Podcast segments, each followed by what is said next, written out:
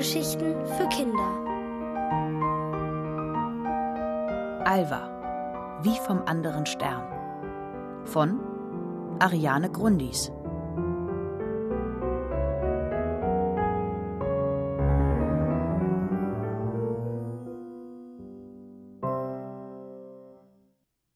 Eine Reisetasche unterwegs.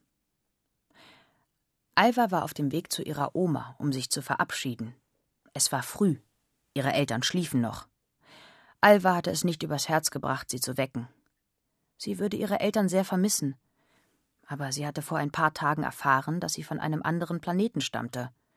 Nun war sie natürlich neugierig auf ihre anderen Eltern. Also die, die auf Galazarus lebten und ihre Alva vielleicht vermissten. Die Schwestern Urania und Saturia, die sich mit fremden Planeten auskannten, hatten ihr anhand einer komplizierten Formel erklärt, wie und warum die Zeit anders verging, wenn man auf der Milchstraße ein paar Lichtjahre unterwegs war.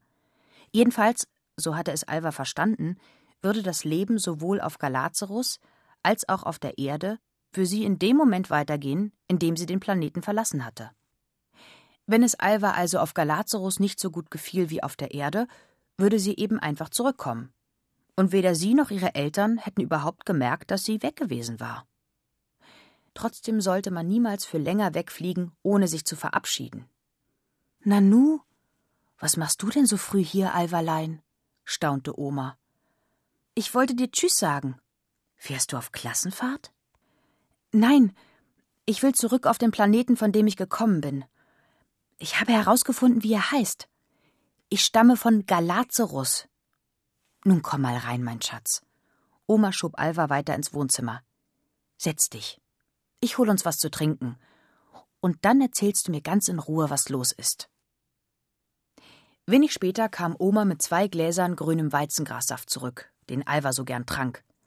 Noch bevor das Glas leer getrunken war, hatte sie alles von ihrer Mission erzählt.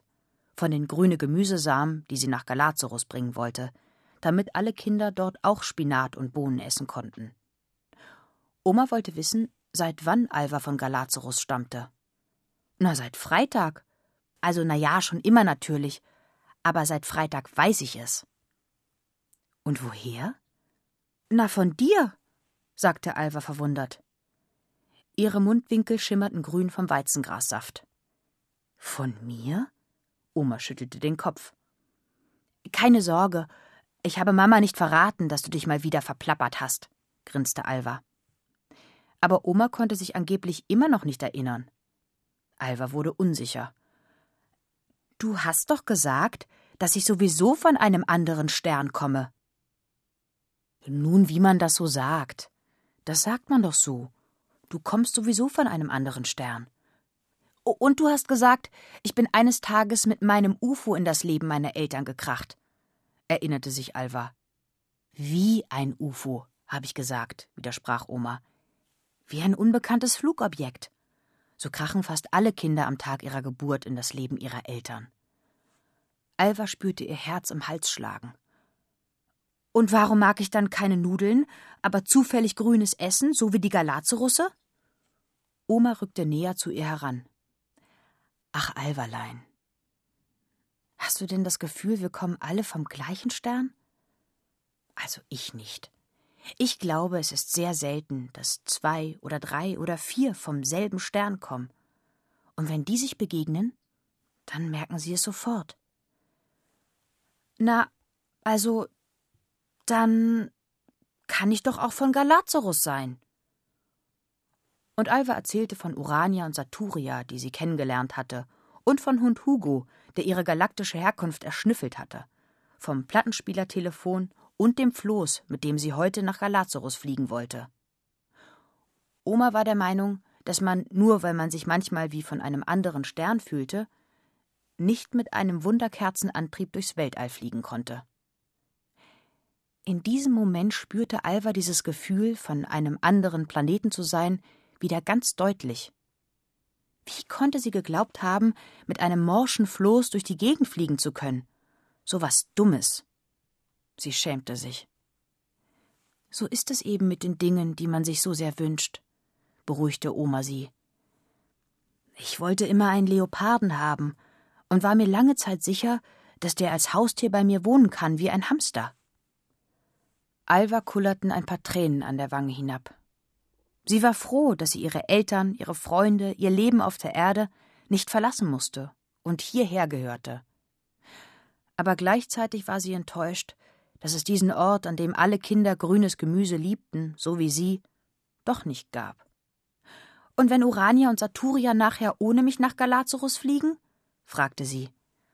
So ein Quatsch. Und wenn doch? Dann hab ich ab nächster Woche einen Leoparden als Haustier, lachte Oma. Da verabschiedete Alva sich, um nach Hause zu gehen. So ein blödes Missverständnis. Von weitem schon sah sie Benny und Esra vor der Haustür stehen. Am liebsten wäre sie schnell um die Ecke gebogen. Aber die beiden hatten sie entdeckt und kamen auf sie zugelaufen. Ja, ja, ja, ja, begrüßte Alva sie. Ist doch klar, dass man nicht mit einem Plattenspieler telefonieren und mit einem Floß wegfliegen kann. Ich weiß das doch selbst. Aber Benny und Esra waren gar nicht da, um haben wir doch gesagt oder na siehst du zu sagen. Sie fielen ihrer Freundin um den Hals und jubelten Du bist ja noch da.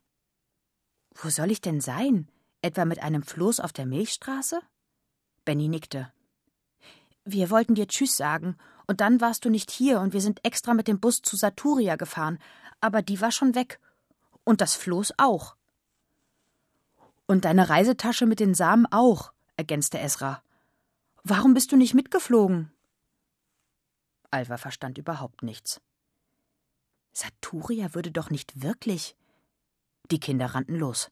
Sie wollten zu Urania. Entgegen ihrer Vermutung, dass sie auch weg war, öffnete Urania die Tür. Hugo begrüßte die Kinder mit einem lauten Wuff. Saturia und das Floß sind weg, berichtete Alva außer Atem. Ich weiß. Urania wirkte betrübt und erzählte, dass ihre Schwester am Morgen dagewesen wäre, um sie abzuholen. Aber dann sind wir wieder in Streit darüber geraten, dass man nicht mit einem morschen Floß und einem Wunderkerzenantrieb in die Galaxie fliegen kann. Saturia ist wütend gegangen, und als ich später zu ihr fuhr, um mich für meinen forschen Ton zu entschuldigen, war sie weg. Und das Floß auch. Jetzt ist sie allein geflogen, weil ihr niemand geglaubt hat. Urania machte eine Geste, dass die Kinder hereinkommen sollten. Aber mal ehrlich, Wer glaubt schon, dass man mit einem moosbewachsenen Floß in die Galaxie düsen kann? fragte sie und rückte ihren uralten Plattenspieler zurecht.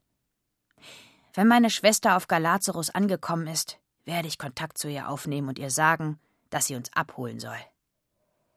Ich krieg das schon wieder hin hier mit dem Telefon. Damit war Alva vollkommen einverstanden. Bis Saturia wiederkam, um sie abzuholen, wollte sie ihren Aufenthalt auf der Erde genießen. Und das war auch gar nicht schwer. Denn hier gab es grünes Gemüse, beste Freunde, tolle Eltern und ganz bestimmt auch den ein oder anderen Menschen vom selben Stern.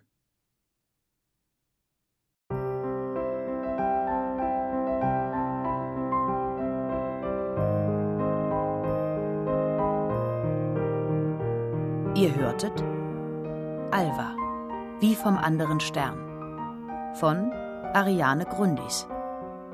Gelesen von Lisa Hirdiner. Ohrenbär. Hörgeschichten für Kinder. In Radio und Podcast.